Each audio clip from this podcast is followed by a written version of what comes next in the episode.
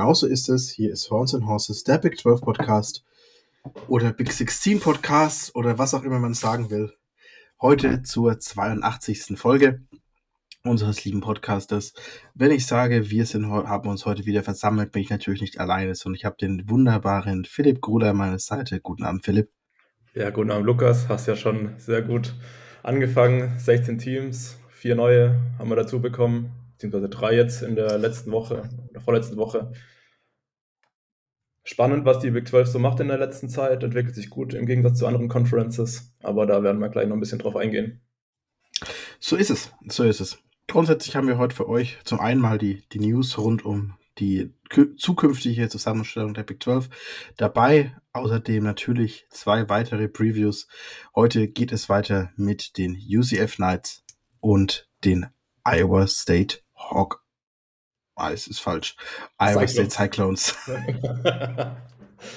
das Problem, wenn man zu viele äh, Gesamt-College-Football anhört, dann hört man mehr über die äh, Hawkeyes als über die Cyclones aber natürlich nicht bei uns im Podcast. Manchmal hat man es Momente.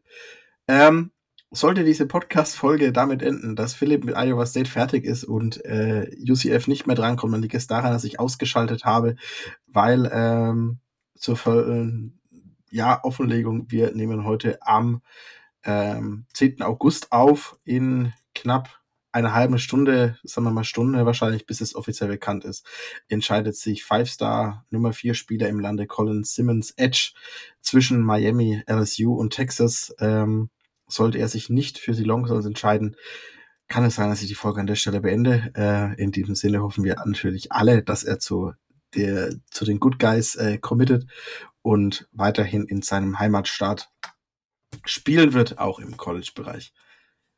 Aber Philipp, starte doch mal rein, äh, nimm unsere Zuhörer doch mal mit auf ein bisschen, ähm, was hat sich in den letzten Wochen im College Football groß verändert für diejenigen, die es nicht mitbekommen haben? Ja, also wer das nicht mitbekommen hat als College Football Fan, weiß ich auch nicht, aber die Pac-12 ist ja mittlerweile auf vier Mitglieder geschrumpft. Ein bisschen profitiert hatte auch die Big 12 von. Es gab eine, wie ich es immer nenne, eine schöne West-Expansion, also in den Westen der USA, nachdem ja Colorado schon ähm, in die Big 12 gekommen ist mit Dion Sanders. Gibt es auch noch drei weitere Schulen, die sich jetzt der Big 12 anschließen werden. Zum einen sind es die beiden Arizona-Schulen, Arizona State und die University of Arizona. Finde ich auch gerade im Hintergrund mit dem Basketball-Gedanken ziemlich interessant. Der Commissioner Brett Yormark hat ja auch da diesen Basketball-Background und macht ja auch im Football absolut Sinn. Und eben noch die Utah Utes ähm, werden in der Big 12 sein auch so ein Programm, wo so ein bisschen overlooked ist, finde ich, auch wenn die Fans ein bisschen, ja, ich will jetzt nicht sagen, größenwahnsinnig manchmal sind, aber auf Twitter habe ich da schon echt einige wilde Sachen gelesen. Und freut mich aber total, dass Utah auch in die Big 12 kommt. Somit hat man nämlich den Holy War, das Rivalry Game von Utah und BYU in der Big 12. Das finde ich eigentlich echt eine super Sache. Ähm, ich weiß gar nicht, wie das geplant habe. Ich war, glaube ich, nur noch auf zwei Jahre gescheduled ähm, oder sowas. Und da die jetzt dann reinkommen, finde ich das echt eine, also echt positiv für die Big 12. Wie siehst du das Ganze, die Schulen, die jetzt reinkommen? Definitiv, definitiv. Ähm, man hat sich genau mit den Schulen, über die schon viel geredet worden ist, wie kann sich die Big 12 für die Zukunft noch weiter anders aufstellen. Genau diese vier Schulen wurden es am Ende auch, also genau diese sogenannten Corner Schools, ähm, um einfach ja, trotzdem noch ein zusammenhängendes Gefüge zu haben an den Staaten. Ich glaube, wenn überspringt bis äh, mit der Ausnahme Florida kaum äh, groß Staaten in der neuen Big 12, ähm, sondern man hat schon zumindestens, was die Landmasse angeht, zusammenhängende Staaten und damit schon noch in gewisse Weise eine äh, lokale ähm, Conference, zumindest deutlich lokaler, als es in der Big Ten zukünftig der Fall sein wird, mit ähm, der Zunahme der beiden LA Schoolen und ähm, Oregon und Washington.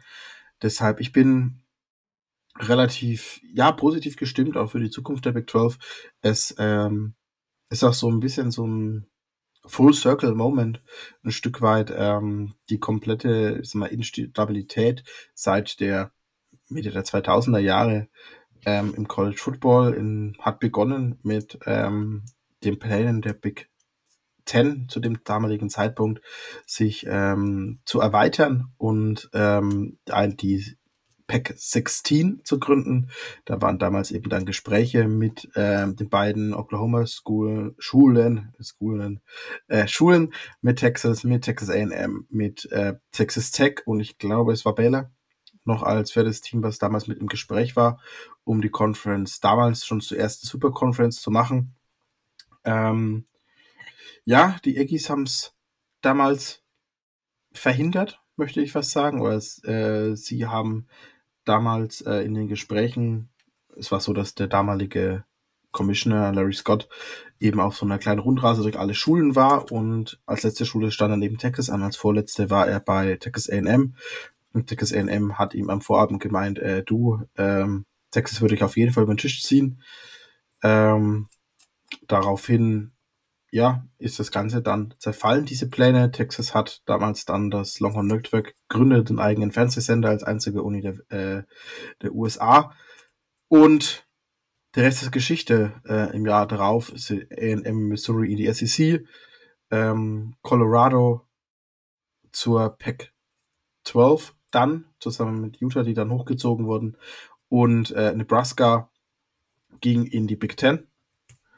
Und ja, jetzt sind wir Jahre später ähm, und die Big 12 ist nahezu tot und die Big 12 lebt und hat sich gut für die nächsten Jahre aufgestellt. Ich bin gespannt, wie weit sie weiter wachsen wird, kann, soll. Ähm, man hört Gespräche, dass ähm, von den übrig gebliebenen Schulen ja Oregon State und auch die Schule, die kurz davor war, eigentlich äh, in die Big 12 zu in die Pac 12 zu gehen, ähm, San Diego State in Gespräch mit der Big 12 wären, um als 17. und 18. Team dazuzustoßen. Ähm, ich weiß nicht, ob das am Ende so fallen wird. Es ist auch, wenn man sich mit der kompletten Thematik beschäftigt, so unfassbar krass. Ähm, es waren ja schon die Pressemitteilungen geschrieben, wirklich, um Colorado zu ersetzen, ähm, dass man San Diego State hochnimmt. Ähm, aus der Mountain West in die Pack 12 um praktisch da wieder von einer Pack 10 wieder Sicherheit reinzubringen. Und am, ja, Stunden bevor es soweit gewesen wäre, entscheiden sich dann Oregon und Washington, okay, wir nehmen das finanziell unwesentlich bessere Angebot ähm, der Pack 10 an und äh, Big Ten an und gehen in die Big Ten. Und daraufhin Arizona sagt, okay, dann gehen wir in die Big 12, schließen sich dann relativ kurz danach die Utah Utes und Arizona State eben an und hier sind wir. Äh, haben eine 16-Team Big 12 für die Zukunft ab 2024 und verrückt. Philipp, was hast du noch für Gedanken? Was ist da noch, was möchtest du noch loswerden? Ja, du hast ja gerade schon erwähnt, mit, äh, gerade mit dem Geld ist ja immer so eine Sache bei so Realignments. Und ähm, ich habe gelesen, dass Oregon und Washington, die bekommen irgendwie 30 Millionen US-Dollar, wenn sie in die Big Ten gehen. Ich glaube 33, weil ähm, es ist nur unwesentlich mehr als die Big 12 Teams bekommen und deshalb äh, 30 wäre zu wenig, 30 wäre weniger sogar. Ah, ja, okay, weil ich hatte irgendwie einen Tweet gelesen, dass die nur 30 bekommen und dass ein paar Teams äh, sogar aktuell, also in 2024, mehr Geld machen in der Big 12 als Oregon und Washington in der Big 10. Ich meine, Gambling Gauchos hat das getweetet, muss man mal nee, nachschauen. Ähm, sie machen ein bisschen mehr, es sind 2 Millionen mehr. Die Big 12 Teams machen zukünftig 31 Millionen äh, pro Jahr und die Oregon und Washington machen 33 und die normale ähm, Big Ten, also die Teams, die bisher schon Mitglied waren, inklusive der beiden LA-Schulen, machen knapp über 50. Ähm, das heißt, Big Ten, ähm, Oregon und Washington haben ein, ja, ein Angebot angenommen. Ähm, natürlich muss man sagen, dieser Vertrag, den die Big 12 vorgesetzt bekommen hat von den von Apple, in dem Fall ist auch äh, spannend. 23 Millionen waren der, die Base Salary. Die wurde dann nochmal auf 25 erhöht. Und der Rest sollte praktisch dann davon abhängig sein, wie viele Tickets verkauft ähm, und wie viele Abonnements verkaufen, verkauft sich. Bei 1,7 Millionen Abonnements ähm, hätte sich das wäre die Big, äh, Pack 12 auf Big 12 Money gekommen. Und ähm, anscheinend muss der Commissioner sogar von 5 Millionen geredet haben. Finde ich spannend. Ich habe die Woche in, äh, bei Andy Stevens gehört, er hat äh, nachrecherchiert, das Sunday Ticket, also praktisch das ein Abonnement, wo du nur sonntags die NFL gucken kannst, was ja auf USA gesprochen schon größer ist als die Pac-12, was die Zuschauerzahlen angeht, äh, verkauft aktuell 1,5 Millionen ähm, Abonnements, dass man dann überhaupt davon ausgeht, dass die Pac-12 ähnliche Abonnementszahlen verkaufen kann, wäre, ist ja spannend. Lass es uns spannend nennen. Ähm, ja, auf jeden Fall. Also hätte man das vor ein paar Jahren gesagt, das hätte man wohl nicht glauben können, wie man jetzt über die Big 12 redet. Ich finde auch die Expansion eigentlich sehr interessant, weil man jetzt halt die Möglichkeit hat, diese Divisions zu machen, was ja schon länger mal irgendwie im Raum stand mit dieser West Division und so weiter. Im Osten hat man ja auch viele Teams mittlerweile, West Virginia, Cincinnati, UCF. Also es bietet sich auf jeden Fall an. Ich bezweifle, dass man jetzt direkt noch neue Member dazu holt, wie du schon erwähnt hast, mit eventuell Oregon State oder San Diego State. Kann, kann gut sein, ich weiß nicht, in diesem Karussell ist aktuell alles möglich, aber ich, ich glaube, im Karussell ist aktuell alles möglich. Ich glaube, dass ähm, gerade Oregon State natürlich nicht, sag mal, absteigen möchte in eine Group of Five. Ob das dann in der Form aussieht, dass man dann in die äh, Mountain West wechselt oder ob die Mountain West Teams hochwechseln, was im Grunde auch kein großer Unterschied wäre aus meiner Sicht. Ähm, du hast einfach ähm, ein anderes Ding. Es ist spannend zu sehen, was mit Stanford und Cal passiert. Da steht im Raum, dass sie sich der ACC anschließen, was geografisch überhaupt keinen Sinn macht. Aber wer weiß. Ich glaube, diese geografischen Restriktionen sind in der aktuellen Zeit aufgehoben. Und deshalb ist es relativ spannend, was da noch, da ist noch viel Bewegung drin. Ich vermute, wenn wir in einer Woche hier sitzen und eine andere Preview aufnehmen, dass wir schon wieder so viele neue Erkenntnisse und so viele Veränderungen erlebt haben, dass ich gar nicht weiß, äh, was ich bis dahin noch tun soll. Es ist auf jeden Fall ähm, spannend.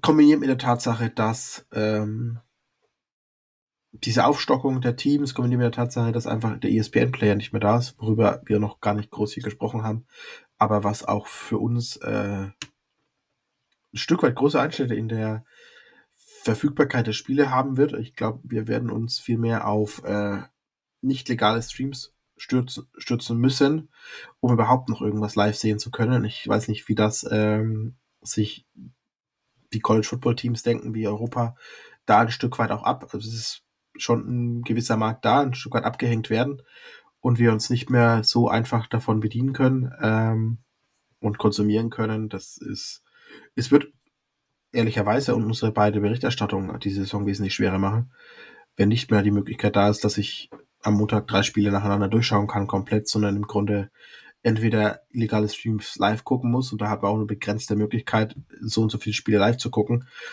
oder ähm, nur auf Zusammenfassung zurückgreifen kann. Ich bin aktuell etwas ratlos und hoffe, dass ich bis, Saisonstart, äh, der jetzt leider nicht mehr sehr weit weg ist. Deshalb glaube ich nicht, dass noch viel passiert, aber es sich irgendwas ergibt, wo wir ähm, trotzdem noch eine, ja, die gleiche Qualität liefern können, die ihr von uns gewohnt seid, die wir die letzten Jahre aufrechterhalten haben.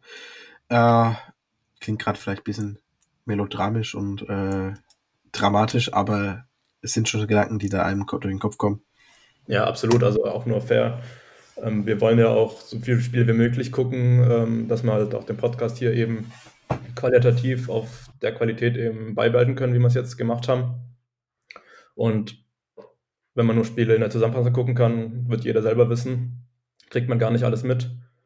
Naja, ist echt keine gute Situation. Soll natürlich kein Aufruf an euch alle da draußen sein, jetzt auf illegale Streams umzusteigen oder sonst was, aber schlussendlich, was will man machen?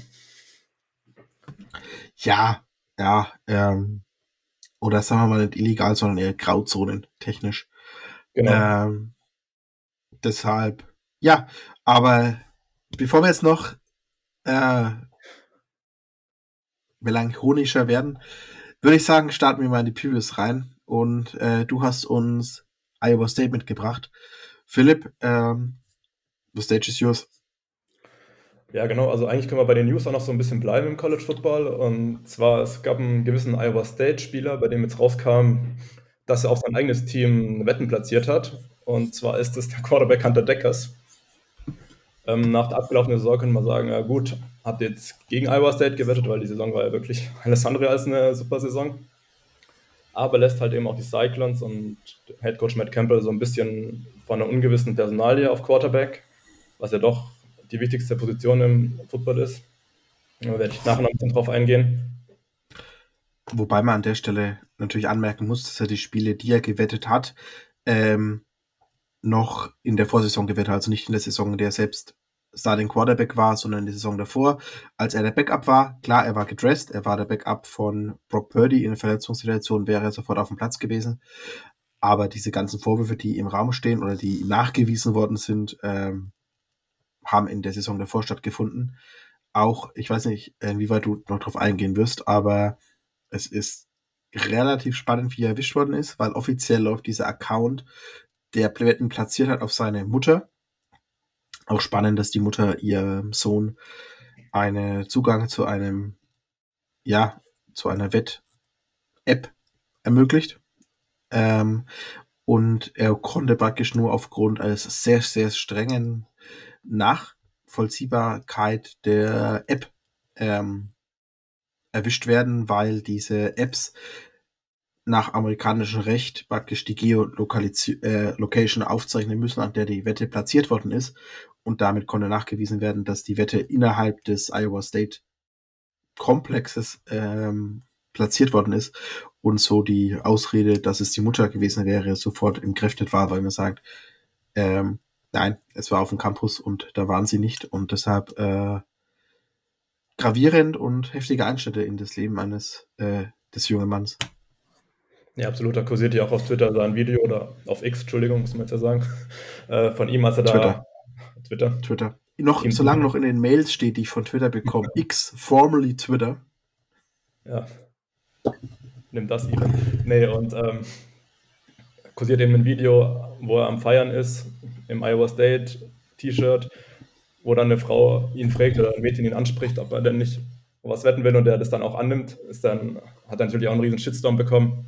Aber ich möchte da jetzt gar nicht mehr so drauf weiter eingehen, ähm, sondern lieber mal ein bisschen auf das Sportliche schauen, was da so ein bisschen los war in den Iowa State Cyclones in der letzten Saison. Und ähm, da würde ich auch gleich reinstarten, wenn du, Lukas, nichts mehr zum Hunter zu sagen hast. Start rein. Genau, letztes Jahr Iowa State, Rekord von 4 zu 8 in der Big 12, nur ein einziges Spiel gewonnen. Gegen wen natürlich? Gegen West Virginia. Wie soll es auch anders sein? Reingestartet ist man im Out-of-Conference-Schedule ja relativ gut eigentlich. Drei Siege hat man geholt. Das erste Spiel gegen ein FCS-Team, Missouri State, souverän gewonnen. Danach der offensive Klassiker gegen die Iowa Hawkeyes. 10 zu 7 konnte man sich durchsetzen. Und eben noch gegen Ohio hat man auch gewonnen. 43 zu 10. Also hat dann doch recht gute Anzeichen für eine gute Saison gehabt, mit 3 zu 0 zu starten. Und dann kam der Big 12 Schedule und dann sah es plötzlich nicht mehr so gut aus. Man hat fünf Spiele in Folge verloren und eben nur das angesprochene gegen West Virginia daheim gewonnen. Ist dann zwar relativ souverän mit 31 zu 14, aber nur um dann am Ende auch wieder mit drei Niederlagen die Saison abzuschließen und kein Ballgame zu erreichen. Und man muss auch einfach sagen, offensiv war das wirklich nichts letztes Jahr von Iowa State.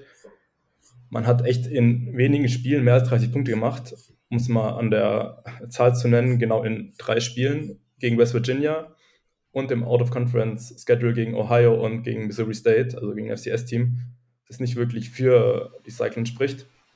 Zudem gab es echt einige Spiele, in denen man unter 20 Punkte erzielt hat. Es waren ganze sieben an der Zahl, mit, wo man ja, relativ wenig Punkte gemacht hat.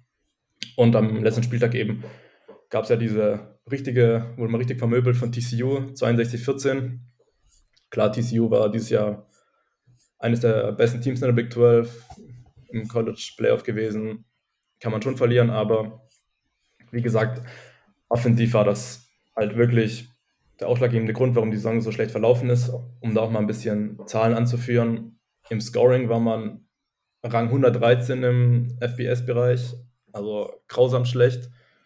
in Total Yards auch nur auf Rang 82, in Yards per Play 106 und Rushing Yards per Game 116. Also das zeigt einfach, wie schlecht diese Offense war. Ähm, und ja, Matt Campbell hat da relativ viel gemacht dann ähm, in der Offseason, hat seinen Staff viel verändert. Ähm, der Wide Receiver Coach Nate Shellhays ist jetzt der neue OC. Ähm, O-Line-Coach hat man auch einen neuen mit Ryan Clanton, der war zuvor bei Northern Iowa. Ähm, Running Back Coach hat man neuen und auch einen Special Teams Coordinator. Das war ja jahrelang auch so eine Geschichte bei Iowa State, dass es vorhanden war. Und zwar John Langs, der kommt von Indiana Wesleyan, war dort Head Coach und im Punt Coverage war das Special Team immerhin auf Rang 7 ähm, im College Football. Also da kriegt man dann schon keinen schlechten Mann, würde ich sagen, an der Stelle. Ähm, lediglich der Wide Receiver Coach Noah Pauley und Tight Coach Taylor Mauser, die bleiben Matt Campbell erhalten im, im offensiven Staff. Und ähm, war auf jeden Fall notwendig, dass da was gemacht wurde in der Offensive. Und ich sage auch gleich, warum man nicht nur die Trainer ähm, jetzt erneuern musste, sondern gerade auch die Spieler. Man hat nämlich ah, das wichtigste Target verloren mit Wide Receiver Xavier Hutchinson. Lukas, über den haben wir ja auch schon in den letzten Folgen vom Draft gesprochen. Er ist ja in der sechsten Runde zu den Houston Texans gegangen. Ihn zu ersetzen wird wahrlich nicht einfach. Er hatte letztes Jahr, glaube ich, die meisten, meisten Catches überhaupt für, für ein Team in der Saison. Glaubst du, dass es machbar ist, so jemand direkt zu ersetzen oder hältst du das für schwierig? Nein, nein, nein. Äh, Hutchinson hatte über 100 Catches, ich glaube 150, 160 Targets in der letzten Saison. Ähm, ich glaube nicht, dass ein einziger Spieler diese Menge an Targets eben auffangen kann. Ähm, ehrlicherweise kombiniert mit der mit der Deckers News glaube ich, dass eben auch das Quarterback Play noch einen kleinen Schritt zurück machen kann äh, oder wird. Und glaube ich nicht, dass, es, dass sie einen Spieler im Kader haben, der wirklich diese Menge auffangen kann. Wenn es zwei Spieler auffangen, dieselbe Menge, wäre schon krass. Ich tippe aber eher, dass es drei, vier werden, die diese Menge äh, auf ihre Schultern verteilen werden. Weil was da, also was Hutchinson letzte Saison gefangen hat, ähm, einfach krass. Ja, absolut. Aber er war eben nicht der einzige Spieler, der gegangen ist. Auch so ein kleiner Liebling von uns im Podcast, Will McDonald, ist ja in der ersten Runde zu den New York Jets gegangen. Auch ein Spieler, den die Cyclones vermissen werden. Und eben auch ähm, einer meiner Favorite-Spieler der letzten Jahre von Iowa State. Ein defensiver Spieler, wie soll es anders sein? Anthony Johnson ging in der siebten Runde zu den Green Bay Packers. Ihn zu ersetzen wird auch nicht einfach. War ja Cornerback Safety im, in dem Scheme von Iowa State. Hat mir immer sehr gut gefallen. Bin ich gespannt, wie man das auffangen wird, aber die Defense da werde ich später noch einige Worte zu verlieren. Mag ich wirklich sehr und bin gespannt, wie das da weitergeht. Aber nicht nur im Draft hat man Spieler verloren, nein, auch im Portal, wie gefühlt jedes Team mittlerweile. Zwar ganze elf Stück, aber darunter halt kein Starting-Spieler. Also erwähnenswert vielleicht Tavon Kyle, ein Cornerback, der zu Virginia committed ist. Defensive Liner Jaden Cray zu Louisiana Tech oder auch Offensive Guard Hunter Dio ist zu Bowling Green gegangen. Aber wie gesagt, es waren jetzt alles keine Spieler, die irgendwelche Starting-Rollen inne hatten oder arg viel Snaps gesehen haben für die Cyclones. Also ich denke, das wird man alles sehr gut verkraften können. Aber man war relativ ja, aktiv doch im, im Transferportal selbst. Ähm, Arian Harris Jr., ein Running Back, holt man von Stanford. Die bringen ja ab und zu mal einen ganz guten Running Back raus. Ähm, Linebacker Zachary Lovett von Mizzou kommt äh, rüber dem wird sogar eine Starting-Rolle zugetraut. Also es soll auf jeden Fall in der Rotation sein und wenn nicht den Starting-Spot als Slot-Linebacker einnehmen. Und auch Wide Receiver Jaden Higgins von Eastern Kentucky möchte ich erwähnen. Soll jetzt Hutchinson nicht direkt ersetzen, aber soll eben einer dieser Spieler sein, die diese Menge auffangen, um eben ja, das dem Quarterback, ob es Hunter Deckers ist oder jemand anders, ähm, zu erleichtern. Ja, Recruiting war eigentlich auch in Ordnung für Iowa State. Insgesamt Rang 44. Im letzten Jahr noch Rang 37 gewesen, ein bisschen runtergegangen. Aber ich glaube, man muss auch sehen, dass Iowa State die letzten Jahre ziemlich erfolgreich war. und jetzt ein bisschen so einen kleinen Knacks in den letzten beiden Jahren hatte. Von daher ist es noch völlig okay. Man ist jetzt Platz 8 in der Big 12, davor war man siebter. Also man sieht, ja, es ist keine große Veränderung in der Hinsicht. Interessant finde ich die Spieler, die man geholt hat. Quarterback J.J. Cole aus Iowa selbst, Forster Quarterback. Bestimmt einer für die Zukunft. Ja, dieses Jahr mal schauen. Ich glaube nicht, dass er das starten wird, aber weil es dann noch einen anderen Spieler gibt, dem ich das eher zutraue. Aber man muss eben auch diese Personalie Hunter Deckers jetzt ein bisschen im Auge behalten, was da jetzt passiert. Wird er suspendiert oder ich habe es auch schon getwittert, glaube ich. Ähm, vielleicht haben wir auch schon den letzten Snap von ihm im College Football überhaupt gesehen. Sehr gut möglich in meinen Augen. Ich gehe ehrlicherweise davon aus. Also, ich glaube, dass er die Saison nicht spielt, dann in irgendeiner der Summer äh, Spring Leagues auftauchen wird, ob das jetzt XFL ist, ob das jetzt A, AFL, ja, ja. irgend sowas sein wird. Ähm, und dann irgendwann vielleicht noch in die NFL kommt. Ich kann mir nicht vorstellen, also ich gehe stark davon aus, dass er gesperrt ist. Ich glaube, suspendiert bei Iowa State ist er aktuell schon. Deshalb, ähm, ich glaube, die, die Sache ist durch. Ja, bin ich auch der Meinung, also stimme ich dir komplett zu. Ein anderer Spieler, ähm, den ich noch kurz erwähnen möchte, ist Titan Benjamin Bramer, 6'6 großer Tight End, kann ein schönes Red Zone Target werden. Hat Iowa State ja die letzten Jahre auch über mal ein paar interessante Tight Ends. Ähm, genau.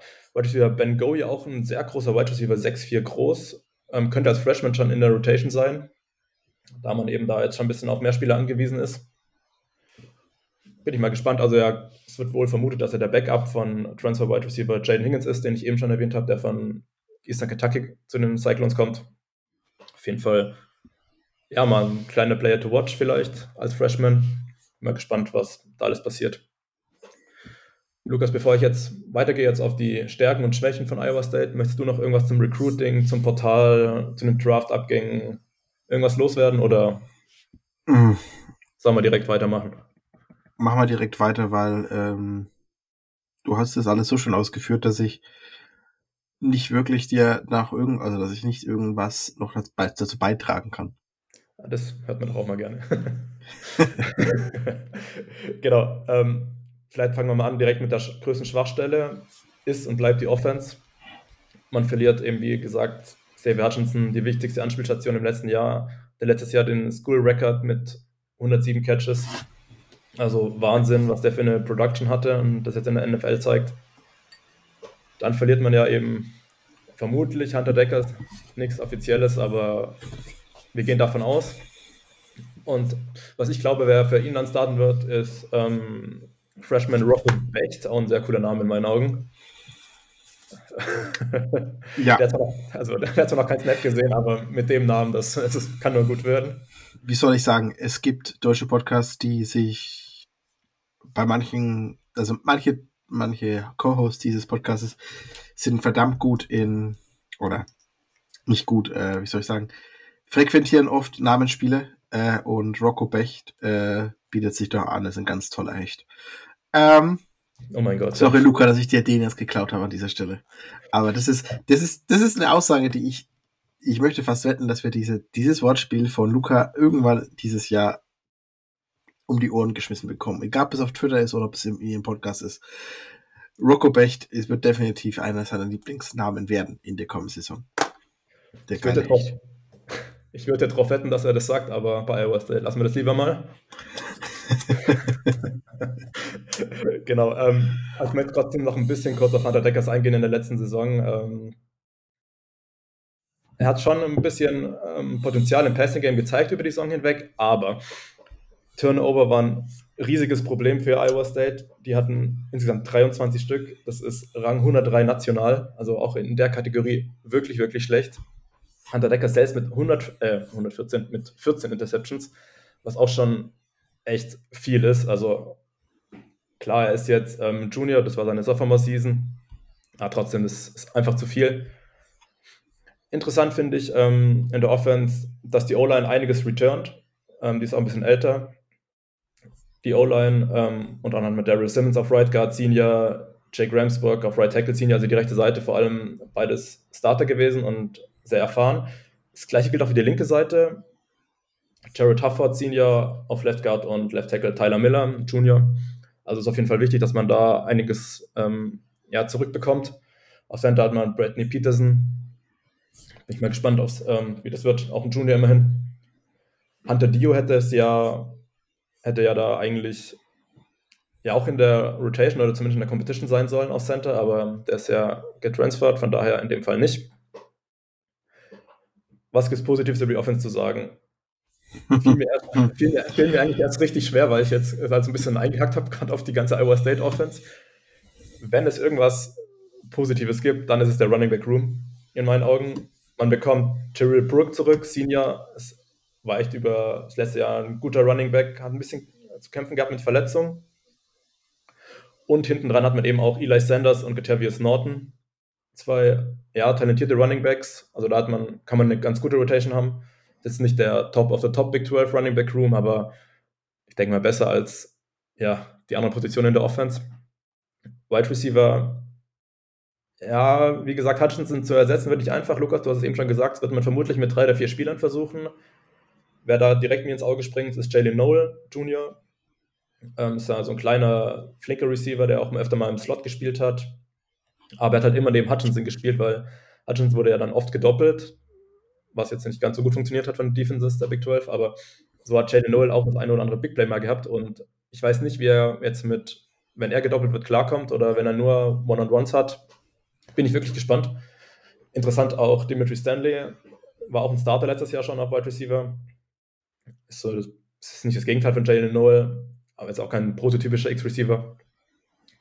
Wen ich eben schon erwähnt habe, Jaden Higgins kommt ja eben von Eastern Kentucky. Der soll auf jeden Fall starten. Ähm, und hinten dran Ben Goyen, Freshman. Ist jetzt nicht der beste Wide Receiver Room der Big 12, vielleicht auch nicht der schlechteste, aber mit einem Freshman Quarterback ist es alles andere als einfach. Die haben jetzt wahrscheinlich auch noch nicht diese Connection, das muss man auch erst entwickeln ähm, über die Jahre. Deshalb, ich erwarte von der Offense wenig so leid es mir tut. Ähm, Lukas, siehst du das ähnlich oder erwartest du es da Riesensprünge? Das wird definitiv Nummer 1 Offense in der Big 12 werden. Ähm, nein, definitiv. Ich glaube, das ist re sehr realistisch, was du da als Einschätzung gibst.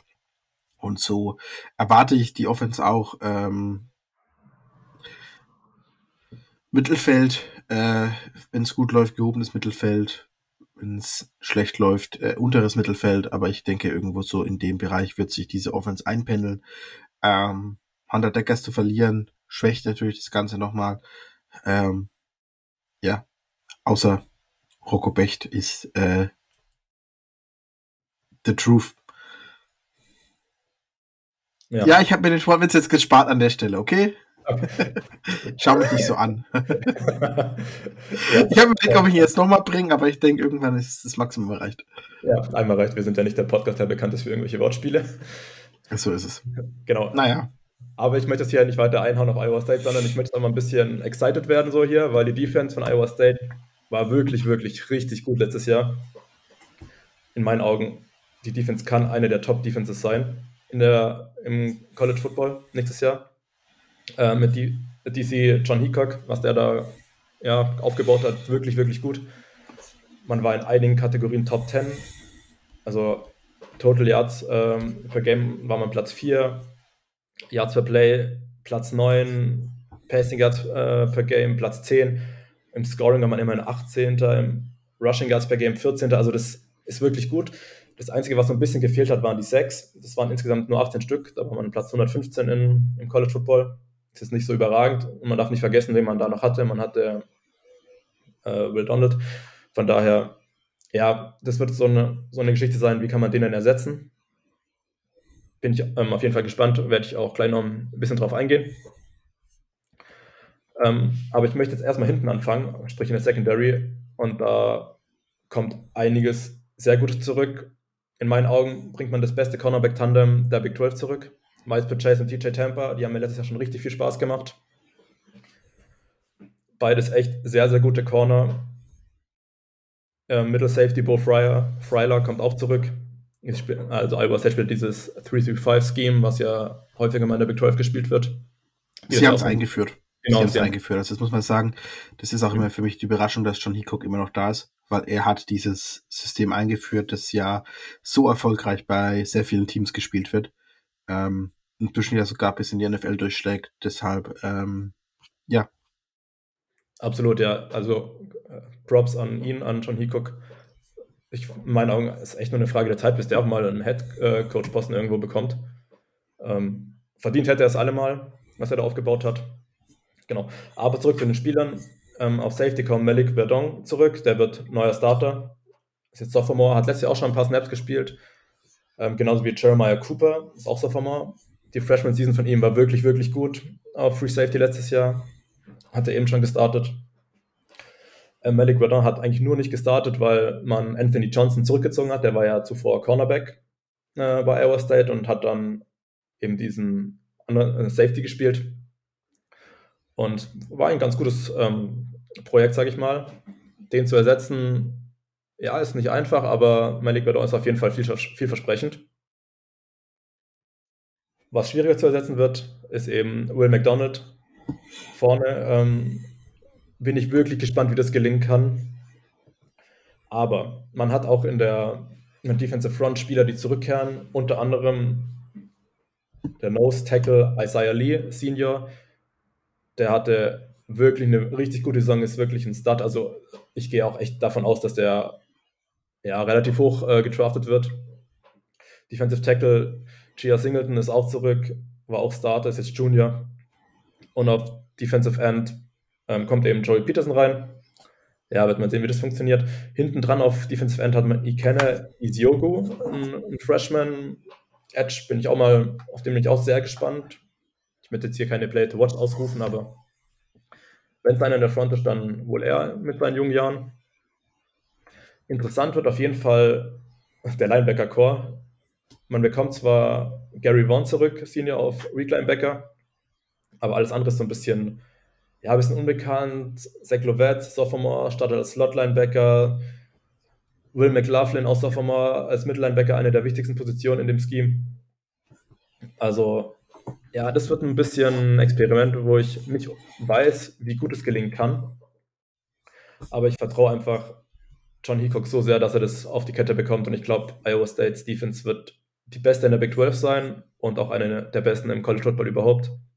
Weiß nicht, ob du da mitgehst, Lukas, aber ich bin schon ziemlich gehypt auf die Defense.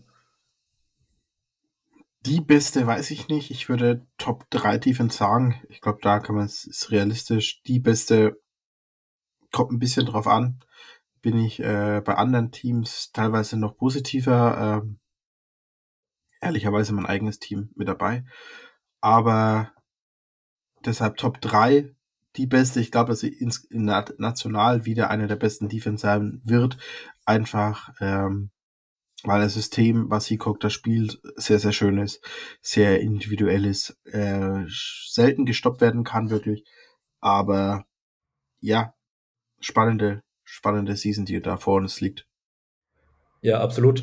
Ähm, sprich schon an die kommende Season. Ich würde gerade mal einen Blick auf den Schedule noch werfen, den mal so ein bisschen durchgehen und was ich noch so erwarte von Iowa State. Also out of Conference geht es wieder ja, relativ einfach los. Northern Iowa sollte man gewinnen. Woche später gegen Iowa, der offensive Showdown. Sind wir alle schon wieder gespannt drauf. Dann bei Ohio wieder, der dritte Spieltag. Bevor es dann in den Big 12 Schedule geht. Und der hat schon in sich, Lukas. Also man fängt ja an gegen Oklahoma State, spielt bei Oklahoma und hat dann TCU zu Gast. Schon mal kein leichter Beginn, auch wenn Oklahoma State jetzt vermutlich nicht die, das Top of the Top von der Big 12 ist, haben wir ja schon in der, unserer Preview erörtert. Aber bei Oklahoma wird äh, schon nicht einfach und TCU, ja, letztjähriger Playoff-Teilnehmer, auch nicht ganz einfach. Und weiter geht es dann mit zwei Auswärtsspielen bei Cincinnati und Baylor. Dann kommt Kansas, oder ja, Kansas kommt ähm, zu den Cyclones, was auch spannend wird. Dann hat man wieder einen weiten Trip zu BYU und die letzten beiden Spiele ist das, wo ich mir markiert habe, gegen Texas und bei Kansas State. Also ein einfacher Spielplan sieht auch anders aus, Lukas, oder? Definitiv ein einfacher, sieht ein einfacher Spielplan äh, anders aus. Man kriegt beide Oklahoma-Schulen, man kriegt beide Kansas-Schulen, man kriegt ähm, man kriegt Texas, man kriegt Kansas State. Äh, TCU, damit die beiden letztjährigen Finalisten, Texas diesjähriger Favorit. Ähm, ja, es ist spannend. Also ähm, dazu am Saisonstart natürlich äh, Iowa. Ähm, diesmal zu Hause. Ich bin gespannt, ob sie, ob es ein ähnlich punktereiches Spiel wird wie letztes Jahr. Ähm, mit 10-7 letztes Jahr. Ob das dieses Jahr noch besser wird, ich glaube, Iowa State, äh, Iowa muss ja mindestens 25 Punkte auflegen, der OC, damit er das Job behält. Ist dann irgendwas, äh, irgendein Vertrag entstanden. Ähm, deshalb, es ist ein harter Spielplan.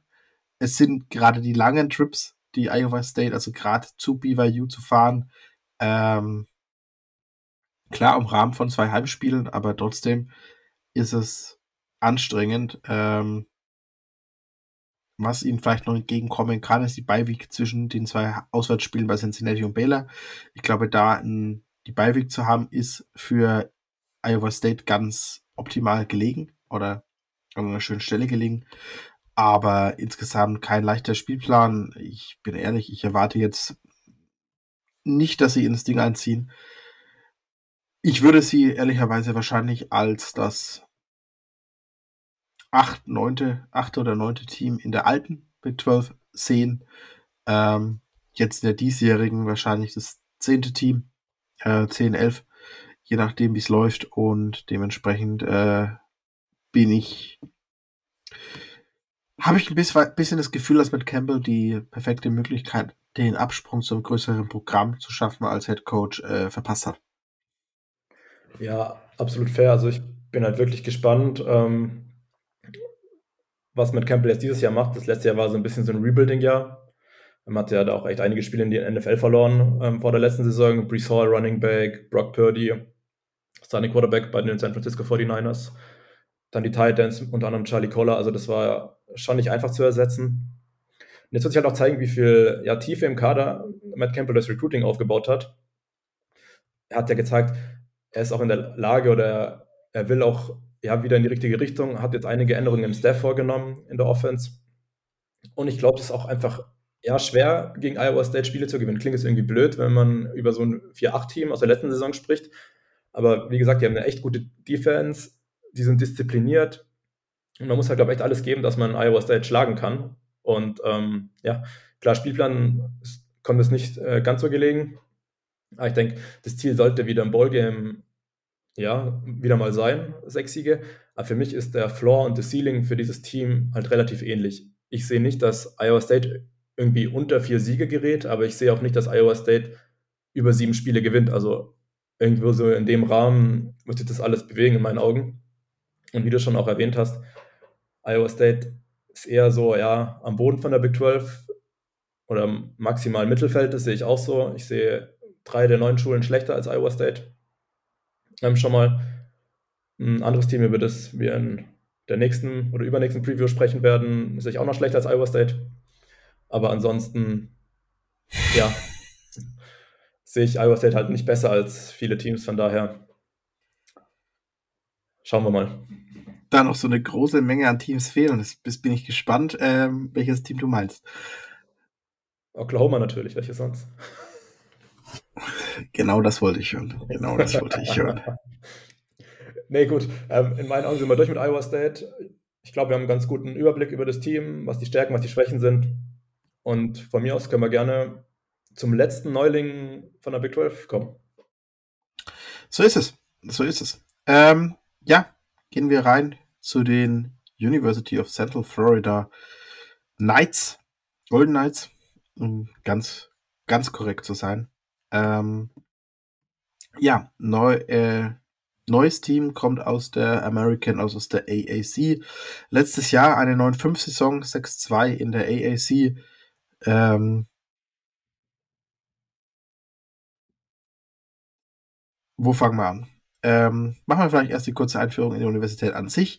Die University of Central Florida liegt in Orlando, Florida. Es ist die größte Universität in Florida, was das Enrollment angeht also die meisten Studenten mit aktuell knapp 70, knapp über 70.000 Studenten, was eine wirklich große Zahl ist. Ähm, die University of Florida itself hat, ist gerade mal Nummer 3 in diesem Staat äh, mit 55.000, FSU die Nummer 5 mit 45, Miami als private Uni mit 19.000. Äh, die Nummer 2 ist eine Uni, von der ich noch nie meinem Leben gehört habe. Ich weiß nicht, wahrscheinlich, weil wir im College Football unterwegs sind und dieses Team kein College Football Team hat.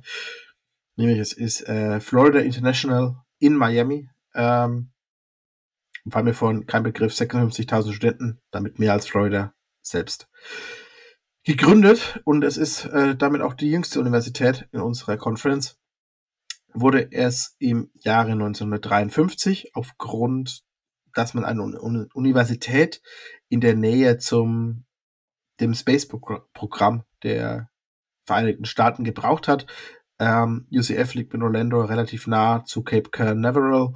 Ähm, da gibt es auch eine ganz besondere Speech von John F. Kennedy noch, der eben sagt, we're flying to the moon und äh, wir brauchen definitiv eine Universität in dieser Gegend. Es hat, ähm, und das finde ich spannend, trotz dieser extremen Größe mit 70.000 Studenten, die zweitniedrigste äh, Admit äh, Rate. Und Admit Rate bedeutet, wie viele Studenten äh, bewerben sich und wie viel davon werden angenommen. Ähm, UCF liegt bei 41 Prozent der Studenten, die sich an, einschreiben wollen, werden nur akzeptiert.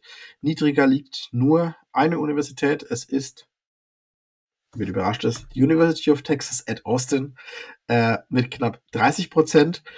Ich habe an dieser Stelle auch zwei andere Universitäten rausgesucht, die Bezug zu diesem Podcast haben, was die Admit Rate angeht.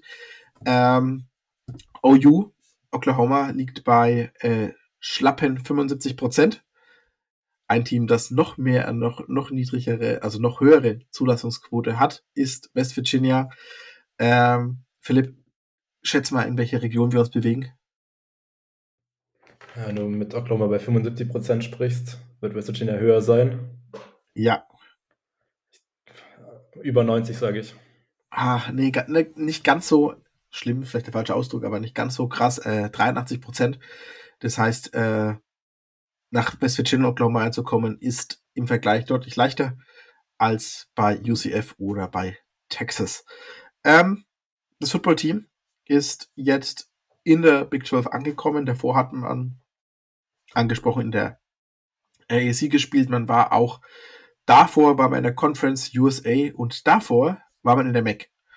Ähm, man hat so eine kleine Rundreise hinter sich, ähm, die beim Footballteam eigentlich ehrlicherweise erst so Anfang der 2000er begonnen hat. Das heißt, das Footballteam itself ist äh, gerade mal ähm, knapp 25 Jahre alt, seitdem es die diesen Fach äh, Fachrichtung sage ich schon, diese Sportart am Campus gibt. Ähm, Head Coach ist Gus äh, Malzahn, ähm, ging jetzt in seinen ersten zwei Jahren bei UCF 18 und 9. Er kommt oder kam von Auburn. Wurde Auburn nach der einer 6-4-Saison entlassen. Das war die äh, Covid-Season. Hatte bei Auburn nie eine Losing-Season als Head Coach. Hat als OC 2010 ähm, die nationale Meisterschaft geholt, zusammen mit ähm, dem Team zur damaligen Zeit. Wurde dann 21, ging er zu Arkansas State, war dort Head Coach. Aufgrund von Streitereien mit dem Head Coach von ähm,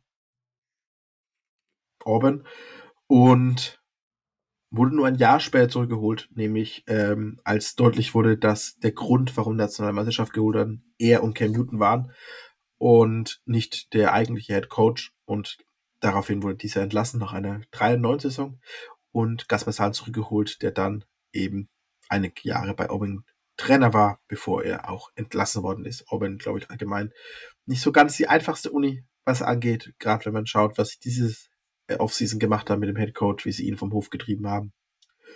Ja, ähm, das zu Gas Masan.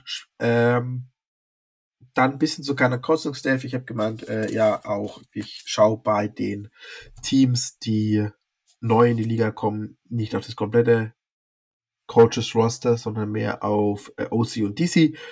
Man hat ähm, bei Auburn davon jeweils zwei. Man hat einen OC und auch Quarterback Coach in Darren Hinshaw. Der war letzte Saison OC bei ähm, Alabama Birmingham, äh, also bei UAB. Davor war er jahrelang Analyst bei UCF. Ähm, unter anderem war er auch zuvor OC bei Kentucky 2016 bis 2020. Spielt ein relativ ausbalanciertes Spiel. Ähm, Wen ersetzt er, wenn er diese Saison neu ist? Er ersetzt Chip Lindsay, der ging zu North Carolina, wurde dort neuer OC. Ähm, hatte letztes Jahr mit UCF in der American die 26. Scoring Offense, die Nummer 11, was Yards per Game angeht, und die Nummer 8 im Rushing.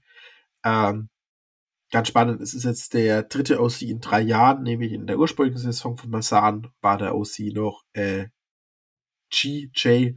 Kinney, der inzwischen Head Coach bei Texas State ist.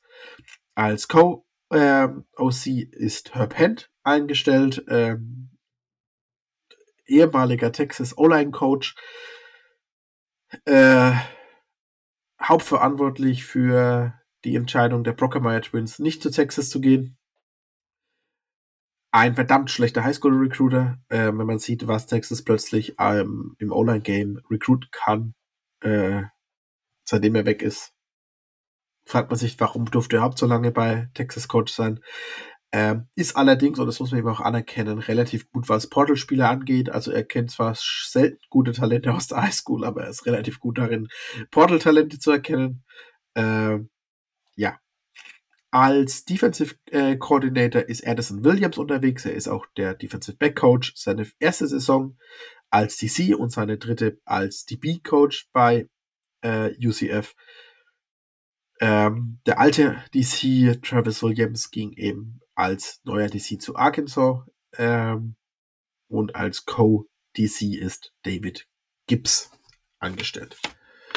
Gut, schauen wir mal auf die Draft-Ausbeute, beziehungsweise auf die Abgänge der letzten Saison.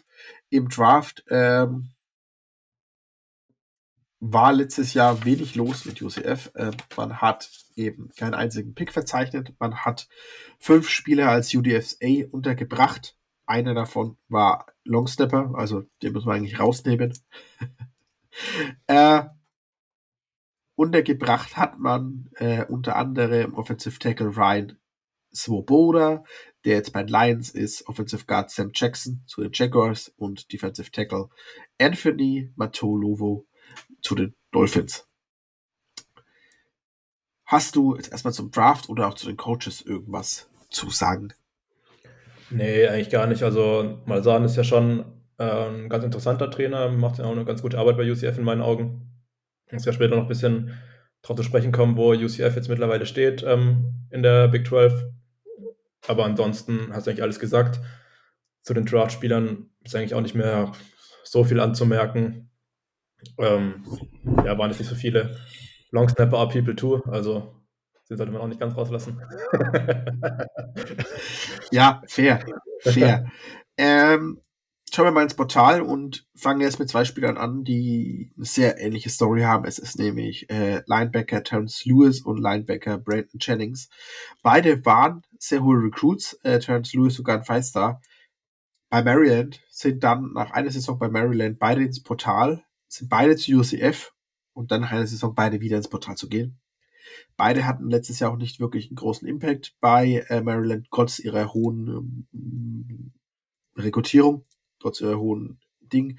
Bei Terence Lewis ist es so, dass in, bevor seiner ersten Saison bei UCF schon ähm, eine Verhaftung wegen häuslicher Gewalt dazu kam, äh, hatte kaum Einsätze als Richard Freshman, dann eben ging ins Portal, hat auch aktuell noch kein Home, also ist aktuell noch nicht irgendwo untergekommen. Äh, Bretton Jennings hat eine ähnliche Story eben. Er war ein Top 150 Recruit, ging dann äh, zu Kansas State, war dort geschlagene zwei Monate, bevor er weiterging zu UCF, bevor er jetzt wieder im Portal ist und auch kein neues Zuhause hat. Äh, außerdem verliert man noch zwei Starter äh, ins Portal. Es ist zum einen Devonta Brown, der ging zu Miami, ist ein Cornerback, wäre diese Saison wahrscheinlich nochmal gestartet. Und Offensive Guard Matt Lee, ebenfalls zu Miami, ebenfalls Starter diese Saison bei Miami.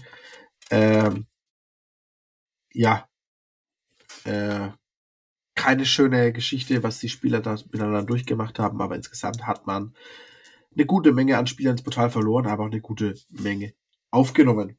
Äh, wenn ich von aufgenommen spreche, dann spreche ich natürlich von den Zugängen, die UCF diese Saison verzeichnet hat. Das sind 15 Spieler aus der Highschool und 18 Spieler aus dem Portal. Ähm, ja, aus dem Portal kommen einige spannende Spieler, die auch wahrscheinlich starten werden. Fangen wir mal ein bisschen mehr mit den äh, Offensive Tackles oder Offensive Line Spielern an. Das ist zum einen Amari Knight. Er wird sehr wahrscheinlich auf Tackle diese Saison bei UCF starten. Er schließt sich von Bama an, zusammen mit dem neuen Center diese Saison. Drake Metcalf kommt von Stanford und Offensive Guard Marcellus Marshall kommt von Kent State. Drei spannende Spieler, die diese Line eben ergänzen werden. Ähm, man ist relativ positiv, was diese Spieler angeht, auch was jetzt die ersten Berichte aus dem Trainingscamp angeht, sollen die wohl doch deutliche Steigerung sein zu den letzten Jahren und definitiv die UCF leichter auf das Niveau bringen, das sie in der äh, Big 12 brauchen. Äh, zu den dreien was oder soll ich gleich weitergehen zu den Defensive-Spielern? Gehe direkt zu den Defensive-Spielern. Gut. ähm, da haben wir zwei Starter auf Safety, die neu ins Team reinkommen. Das ist zum einen Terry Wilson, der schließt sich den UCF Knights von East Carolina an. Ähm, und auf der anderen Seite die John Mask, der kommt von Texas State. Äh, beide werden Starter sein diese Saison. Ähm, ist eben auch darin begründet, dass Safety gerade eine der Schwachstellen ist bei UCF, aber dazu später noch ein bisschen mehr. Außerdem kommt auf Cornerback mit Fred Davis ein weiterer DB dazu. Er kommt von Clemson, war bei Clemson schon Rotationsspieler, beziehungsweise wurde eventuell als Starter betrachtet, hat sich dann fürs Portal entschieden, teilweise überraschend, ähm, und wird dort jetzt eben auflaufen. Äh, weiterer Spieler ist dann Ryan Davis von äh, Georgia, ein Linebacker, eine Position, wo er wahrscheinlich nicht beim Starting, sondern eher in eine gewisse Snap-Menge kommen wird. Da ist UCF einfach noch gut aufgestellt. Und ein Spieler, bei dem noch nicht ganz klar ist, ob er diese Saison überhaupt spielen darf, weil er ist äh, Freshman, Joseph Freshman, das heißt, er war, ist im Januar bei seiner eigentlichen Universität enrolled, ging aber schon im April wieder ins Portal und das ist Derek McBlaw, ist ein Defensive End Edge Spieler, ähm, kommt ursprünglich aus Florida, war zu Oklahoma committed und auch enrolled und hat sich dann eben jetzt in, äh, entschieden, ins Portal zu gehen und zu sagen, ich möchte lieber zurück nach Florida. Muss man sehen, äh, inwieweit er überhaupt spielberechtigt sein wird, ähm, weil er meines Wissens sogar nach dem Transferportal Fenster Schluss ins Portal gegangen ist und damit eigentlich äh, ja für diese Saison raus ist. Gut. Dann schauen wir mal, wenn du an der Stelle nichts hast, auf die 15 Recruits aus der Highschool. Ähm, das bedeutet, es ist die Klasse Nummer 39 im Land. Äh, das ist die Nummer 6 in der alten Big 12 äh, und die Nummer 4 in der 9. Ähm, zwei Topspieler habe ich mir rausgesucht, die auch ähm, die Saison schon in Rollen schlüpfen können. Es sind zwar beide Spieler aus Florida. Ähm, ein Top 100 Spieler ist John Walter. Er ähm, wird als Defensive Tackle auflaufen, kann da auch in die Nose Guard Rolle reinrutschen. Bin gespannt, inwieweit er sich da schon festsetzen wird. Und die andere ist Ashia Nixon, eben ein Top 250 Spieler auf der Edge Position. Äh, an der Stelle auch herauszustellen, sag ich mal, äh, ist, dass die 24er Recruiting Saison aktuell verdammt gut läuft für UCF. Sie sind aktuell die klare Nummer 1 in der Big 12, was das Recruiting angeht. Ähm, habe aktuell einige Four-Stars schon committed, drei Spiele sogar innerhalb der ein, Top 150. Äh, gerade Safety, Cornerback, also nehmen wir mal lieber Defensive Back, Sheldon Hayward ist sogar ein äh, Top 80 Spieler im Land. Wide Receiver Keel Knox und Running Back Frankie Arthur sind eben weitere Top 150 Spieler. UCF als viertes Power 5 Programm in Florida weiß auf jeden Fall sich ihrer neuen Rolle oder ihren neuen Möglichkeiten sind sie sich bewusst und setzen die aus meiner Sicht eigentlich relativ schön um. Gut, Philipp, was zu den Abgängen, was zu den Zugängen, äh, Gedanken, Hinweise, Fragen. Ja, zu den Zugängen vielleicht ähm, gerade in der Secondary bin ich sehr gespannt drauf. Also man hat ja, also man returnt keine Interception quasi, also es gibt keinen Spieler, der eine Interception gefangen hat, wo zurückkommt aus der letzten Saison. Die Frage wird halt sein, wie gut kann die Front sein? Du hast ja schon ein paar interessante Spieler gesagt. Also John Walker finde ich auch echt ein super interessanter Spieler da in der Rotation. Und ähm, ja, wird sich halt zeigen, wie das Zusammenspiel funktioniert dann eben, gerade für die Neulinge, die du schon erwähnt hast, jetzt mit Jerry Wilson auf Safety, ähm, Fred Davis von Clemson auf Cornerback, das sind alles interessante Spieler, aber ich weiß nicht, wie gut ähm, die direkt performen werden in der, in der Big 12 jetzt, wenn der Pressure vorne eben nicht stimmt, aber ich denke, da wirst du bestimmt vielleicht noch ein paar Worte dazu verlieren.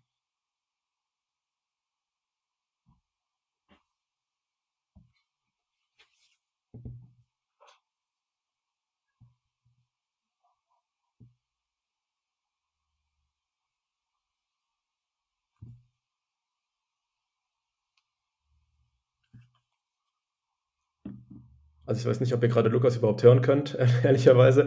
Ähm, ja, jetzt, äh, jetzt, jetzt, wieder. Jetzt, jetzt wieder, wieder vor lauter, vor lauter Muten, äh, um ja, mich zu schneuzen, vergessen mich wieder zu entmuten. Äh, genau. Aber fangen wir, an. fangen wir an bei den Schwächen und fangen auch in der äh, Offense an er ist auch eine Stärke, aber er ist auch mit seiner Genauigkeit eine Schwäche. John Rice Plumley, Senior Quarterback, ähm, sehr, sehr guter Rusher, sehr, sehr guter athletischer Quarterback, allerdings eben nicht der genaueste, mit auch einigen äh, Entschuldigung, Interceptions letztes Jahr. Acht Stück äh, im Vergleich zu 14 Touchdowns, die er geworfen hat. Er ist ein sehr guter Runner. Er hat letztes Jahr für schlappe 860 Yards gelaufen aber wie genau kann er sein? Und wie wenig Fehler kann er machen? Äh, er ist ein Spieler, der top in eine Offense von Gasmasheim passt. Das ist einfach so äh, High Speed, schneller Release, aber nicht immer der Schlauste. Nicht immer der äh, mit dem heißen Football EQ. Äh, Schlauste ist vielleicht an der Stelle der falsche Begriff. Ähm, dazu, ich habe es vorhin bei den bei den äh, Transfers angesprochen, man bringt drei neue Offensive Line Spieler in diese Formation rein. Äh, bringt zwei zurück, ja, mit Till Gable und mit Lahaku Pole auf Left Tackle beziehungsweise Right Guard. Aber drei neue Spieler zu integrieren, die sich teilweise auch erst im, im Summer Camp jetzt dem Team angeschlossen haben, ist nicht einfach man hat einen relativ erfahrenen äh, Wide Receiver Core, der natürlich auch John Rice Plumley ein bisschen entlasten kann, aber ähm, gerade eben mit Jevon Baker und Code Kobe Hudson, beide Senior, bringt mit Xavier Townsend, einem Sophomore, nur einen neuen Spieler an dieser Stelle mit rein. Äh, muss man sehen, wie sich das eben entwickelt. Andere Schwäche aus meiner Sicht definitiv ist, äh, und das hat auch wieder mit ähm, dem Portal zu tun, dass man eben keinen einzigen Starter im Defensive Back Raum zurückbringt. Äh, ob sich eben Corey Thornton, der letztjährige Cornerback Starter gegen Fred Davis durchsetzen wird, ist noch offen. Ansonsten bringt man eben zwei neue, bringt auch einen sehr jungen Spieler mit Nika Martinez, dem Sophomore, neu rein. Brett Marshall als Freshman eben auch äh, bereit, da Snaps zu übernehmen, aber relativ junges Backfield.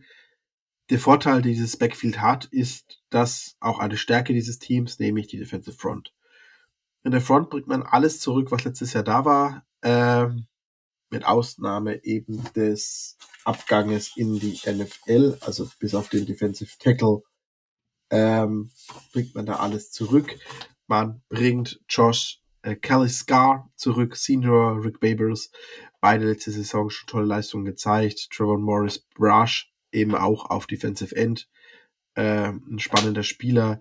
Dazu hat man dahinter spannende junge Spieler mit dem vorhin angesprochenen John Walker, auf Nose Tackle mit Callan Call, einem Freshman Defensive End. Äh, dazu bringt man eben im Linebacker Room einen Spieler zurück, bringt noch mehr Erfahrung mit rein mit den Transfers, die ich vorhin erwähnt habe. Also Jason Johnson kommt zurück. Linebacker mit der Nummer 0 ist immer ein Erfolgsversprechen. Das muss eigentlich einschlagen. Äh, und ja, auf der anderen Seite eine deutliche Stärke dieses Teams ist das Running Game und auch der Running Back Room. Man hat letztes, letztes Jahr mit RJ Harvery einen 800-Yard-Rusher gehabt, der definitiv einen, ein Breakout hatte.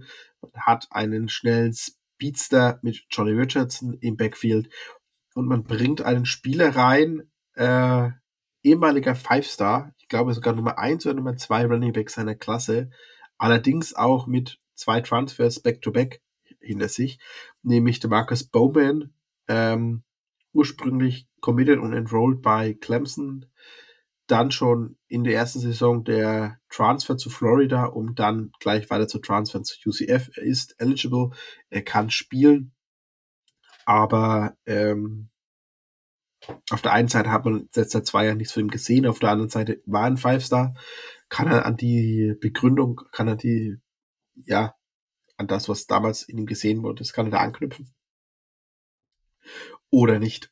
Ähm, es wird auf jeden Fall definitiv ein deutlicher Step-up sein, eben aus der American in die Big 12. Das wird eine Situation sein, die nicht einfach ist für UCF, aber siehst du noch andere Stärken, Schwächen, Philipp?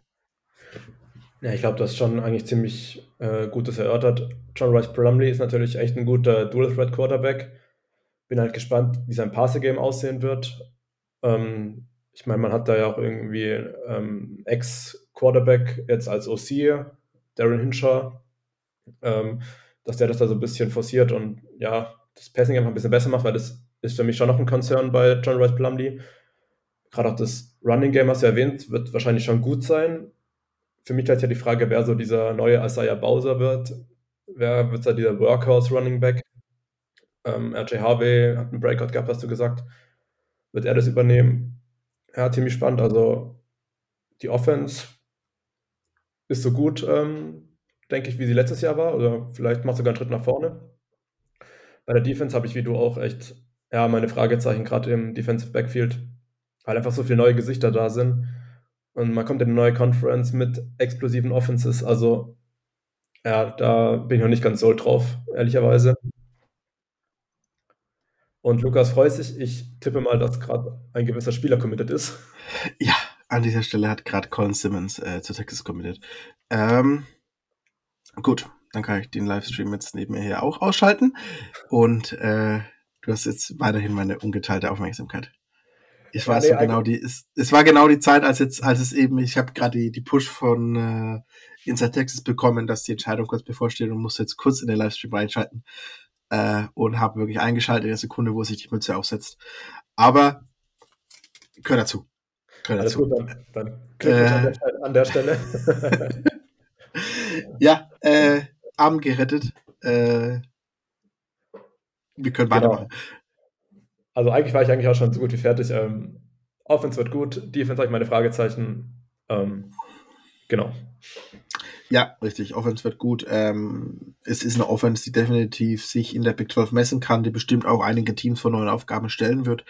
Aber es ist auch eine, ähm, ein eher löchriges Defensive Backfield.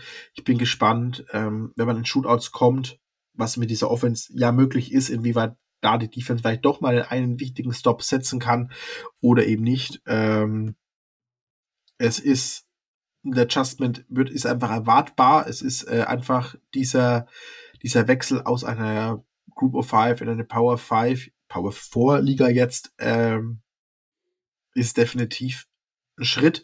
Aber man sieht ja auch, dass Masan letztes Jahr schon durch die zwei Jahre Vorbereitungszeit einfach schon besser rekrutieren konnte auf diesem Level. Ich glaube, es ist einfach ein bisschen leichter für das Team. Und zukünftig, glaube ich, mit dem Pool des UCF in Florida hat, sich vielleicht langfristig als äh, Top 3, Top 2 Team innerhalb der, ähm, des Staates ausstönkern. Ähm, gut, dann schauen wir vielleicht noch einen Blick auf den Schedule für die kommende Season. Man beginnt mit einem Heimspiel bei Kent State, äh, bevor man zu Boise State fährt und anschließend Villanova empfängt im Out-of-Conference-Schedule. Das heißt, drei machbare, sehr machbare Spiele. Ich glaube, ein Free and äh, Null Start sollte auf jeden Fall drin sein. Ähm, anschließend fährt man auswärts zum ersten Big 12 Game zu Kansas State. Keine einfache Aufgabe, bevor man zu Hause Baylor empfängt, um dann zu Kansas zu reisen, eine Auswärts, eine, eine Freiwoche zu haben, um dann Oklahoma, äh, auf Oklahoma in Norman zu treffen. Man empfängt zu Hause die glorreichen West Virginia Mountaineers, bevor man auswärts zum ehemaligen AAC-Gegner äh, Cincinnati fährt. Man empfängt zu Hause Oklahoma State, bevor man wieder auswärts zu Texas Tech fährt. Und Saisonabschluss gibt es eine alte AAC äh, mit Houston. Ihr habt's gemerkt am Plan, man wechselt sich jede Woche munter ab, ob man zu Hause ist oder ob man fährt. Äh, keine, keine einzige zusammenhängende Woche zu Hause oder Back-to-Back-Wochen zu Hause ist auf jeden Fall spannend und eine interessante Entscheidung der, der Big 12, gerade mit UCF am Team, das dann doch eher weiter reisen muss innerhalb der Big 12, einfach weil es mit äh, Florida dann doch einige Meter entfernt liegt. Wie siehst du den Schedule? Ich sehe ihn nämlich durchwachsen. Ja, ich muss sagen, ich sehe ihn auch ähm, durchwachsen. Man hat einige harte Brocken drin. Klar, man spielt jetzt irgendwie nicht den Top-Favorit Texas, aber du spielst bei Kansas State und bei Texas Tech und bei Oklahoma das sind zwei richtig schwierige Auswärtsspiele. Ähm, Boise State finde ich auch nicht unbedingt so einfach als Auswärtsspiel. Bin ich echt gespannt, wie man da jetzt reinkommt. Also ein 3-0-Start ist auf jeden Fall möglich, wie du gesagt hast, aber ich weiß nicht, ob man das für als sichere Münze nehmen kann schon. Also sowieso nicht im Vorfeld, aber äh, Boise State kann echt ein Stolperstein in meinen Augen sein. Und ja, also ganz einfach ist das Schedule nicht. Er ist auf jeden Fall viel schwieriger als das, was man bisher gespielt hat, wenn man da den letzten Schedule anguckt vom letzten Jahr in der AEC. Also das ist ja schon ja, viel schwieriger. Und ich muss sagen, ich bin auch nicht so sold auf UCF, wie es vielleicht auch einige jetzt in der Twitter-Bubble sind. Ähm, klar, man rekrutiert sehr gut, auch in 2024 jetzt. Man echt eine Pole-Position, aber gerade mit dem Schedule, der jetzt doch echt schwieriger ist. Ja, du wirst bestimmt auch gleich noch ein paar Worte dazu verlieren, aber ja, ich bin nicht hundertprozentig überzeugt von UCF in der Big 12. Nee, ich glaube, die kommende Season wird nicht einfach sein. Ich glaube, die kommende Season ist äh, definitiv eine Saison, die mh, noch von Umbrüchen äh, durchzogen ist. Es wird auch nicht einfacher, wenn dann sich 2024 noch die ehemaligen Pac-12-Programme anschließen. Ich glaube, dass es für UCF äh, nochmal ein härterer Step-up ist, beziehungsweise man ist dann, hat man verliert vielleicht eingebaute Vorteile, die man vorher hatte.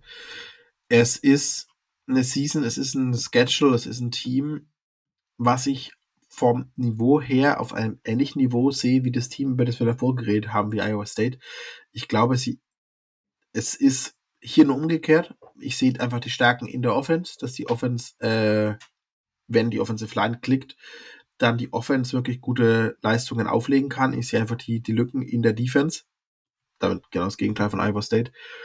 Und bin äh, gespannt, inwieweit sie sich da äh, ja, behaupten können. Ich glaube, dass wenn sie aus den ersten Spielen nicht ähm, mit drei Siegen rausgehen, dass ich an wenig Stellen sehe, wo sie wirklich sicher aus meiner Sicht gewinnen können. Ähm,